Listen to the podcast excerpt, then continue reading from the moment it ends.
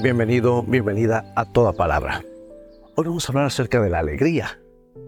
Vamos a la palabra de Dios y meditemos en las importantes palabras e impactantes, yo diría, del segundo libro de Corintios capítulo 5, versículo 17. Dice, por lo tanto, el que está unido a Cristo es una nueva persona. Las cosas viejas pasaron, se convirtieron en algo nuevo. Bueno, esta verdad resuena en la vida de don Carlos, un hombre honorable y trabajador, pero que lidiaba con un mal humor que afectaba a sus relaciones con los demás. Y a pesar de sus virtudes morales, don Carlos solía chocar con clientes y vecinos debido a su actitud justa y, y, y falta de cordialidad.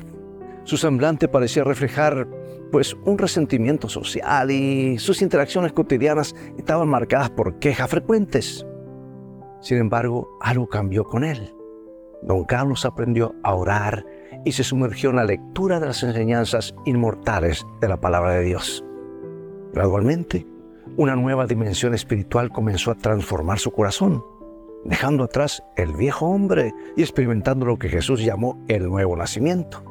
Su mal humor cedió espacio a la alegría y las quejas fueron reemplazadas por un gozo renovado.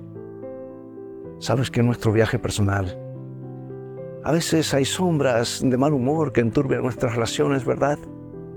¿Acariciamos sentimientos que perturban la paz de nuestro corazón? La maravillosa promesa es que todos podemos cambiar.